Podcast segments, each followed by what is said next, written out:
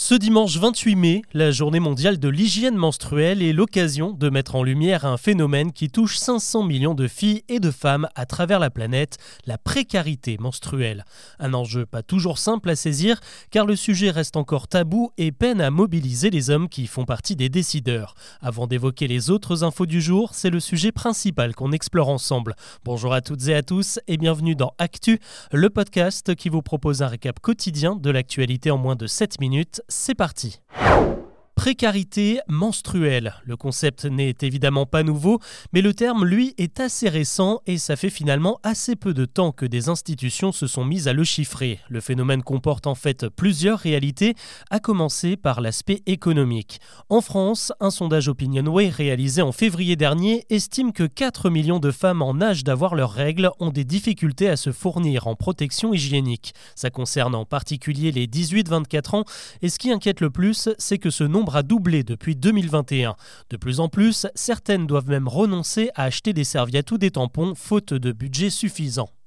En temps normal, ces produits sont déjà chers, mais avec l'inflation, c'est presque devenu un luxe. Les prix ont bondi de 10% en l'espace d'un an. Désormais, plus d'un million de Françaises supplémentaires se disent préoccupées par le budget lié à leurs règles. Je vous ai déjà donné beaucoup de chiffres, mais je vous propose quand même de sortir la calculette. Aujourd'hui, une boîte de protection coûte entre 2,50€ et 3,20€ et il en faut à peu près une et demie par cycle. Sur une année, une femme enchaîne environ 14 de ces cycles. Vous multipliez tout ça par 38 années en moyenne de menstruation. En fait, sur toute une vie, on arrive au prix d'une voiture, près de 23 000 euros, et encore, ça ne prend pas en compte le budget lié aux antidouleurs et aux possibles consultations médicales. Dans ce podcast, je vous ai déjà parlé des congés menstruels adoptés en Espagne ou à la mairie de Saint-Ouen dans le 93. Plus qu'une mesure de confort, l'enjeu est là aussi budgétaire, car les règles douloureuses font exploser le taux d'absentéisme et donc certains salaires. On voit également des jeunes filles rater régulièrement les cours.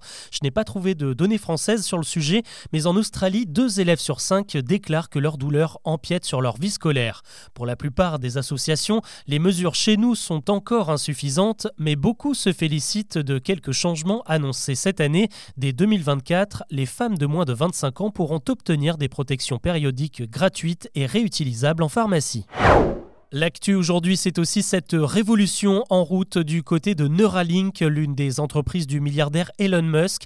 Elle travaille depuis plusieurs années sur une puce qui s'implante dans le cerveau pour pouvoir contrôler des appareils informatiques uniquement grâce à la pensée. Ça marche aussi dans l'autre sens, des appareils extérieurs comme une caméra par exemple peuvent envoyer des informations au cerveau. C'est comme ça que Neuralink espère rendre la vue aux aveugles. La puce pourrait aussi relier le cerveau à la moelle épinière pour permettre à des personnes de remarcher.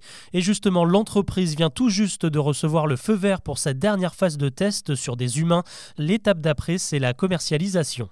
C'est devenu un excellent outil marketing, l'écologie fait vendre et vous l'avez sûrement vu dans des pubs ou dans les rayons des supermarchés, tout le monde se met à agir pour la planète avec des produits bio, neutres en carbone, zéro déchet et plus largement éco-responsables. Sauf que certaines marques exagèrent légèrement, c'est ce qu'on appelle le greenwashing. Et eh bien aujourd'hui la répression des fraudes vient d'épingler plusieurs centaines d'entreprises pour des mentions trompeuses. Sur 1100 enseignes contrôlées, une sur quatre se vanterait d'être écolo sans vraiment l'être. Exemple, c'est la vaisselle en bois en provenance d'Asie. Il y a un autre argument qui fait vendre en ce moment, c'est le hasard. L'an dernier en France, les jeux d'argent ont généré près de 13 milliards d'euros de chiffre d'affaires, du jamais vu selon l'autorité nationale des jeux.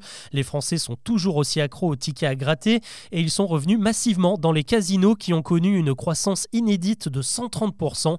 Il y a aussi eu la Coupe du Monde de foot en décembre qui a boosté le secteur des paris sportifs.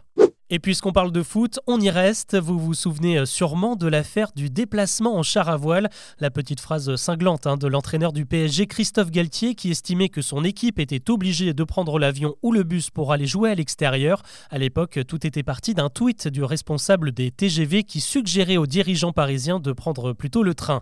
Eh bien aujourd'hui, la SNCF lance une véritable opération séduction auprès des clubs de foot français selon une info de RTL. Elle leur propose des formules sur mesure pour réserver tout un wagon ou même un train entier.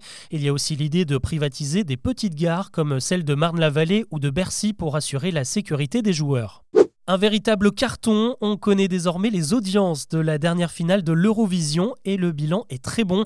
162 millions de spectateurs ont suivi l'événement organisé à Liverpool en Angleterre le 13 mai dernier, un record. En France, vous étiez près de 3 millions et demi ce soir-là, c'est 10% de plus qu'en 2022. Les chiffres ont bondi principalement grâce à YouTube et TikTok où la cérémonie était également retransmise. C'est parti pour deux semaines de glissade sur la terre battue. Après la phase de qualif, le tournoi de tennis de Roland Garros débute ce dimanche à la porte d'Auteuil. Une certitude, c'est qu'il y aura des Français au second tour puisque plusieurs duels 100% tricolores sont prévus dès les premiers matchs. Du côté des favoris, on devrait assister à une finale avant l'heure. Novak Djokovic et Carlos Alcaraz sont dans la même partie de tableau et pourraient donc s'affronter en demi. On termine avec une mauvaise nouvelle, malheureusement, pour les fans de Céline Dion. On le sentait venir, mais la Québécoise vient d'annoncer l'annulation complète de sa tournée mondiale. 40 dates, dont 6 en France, étaient initialement prévues en septembre.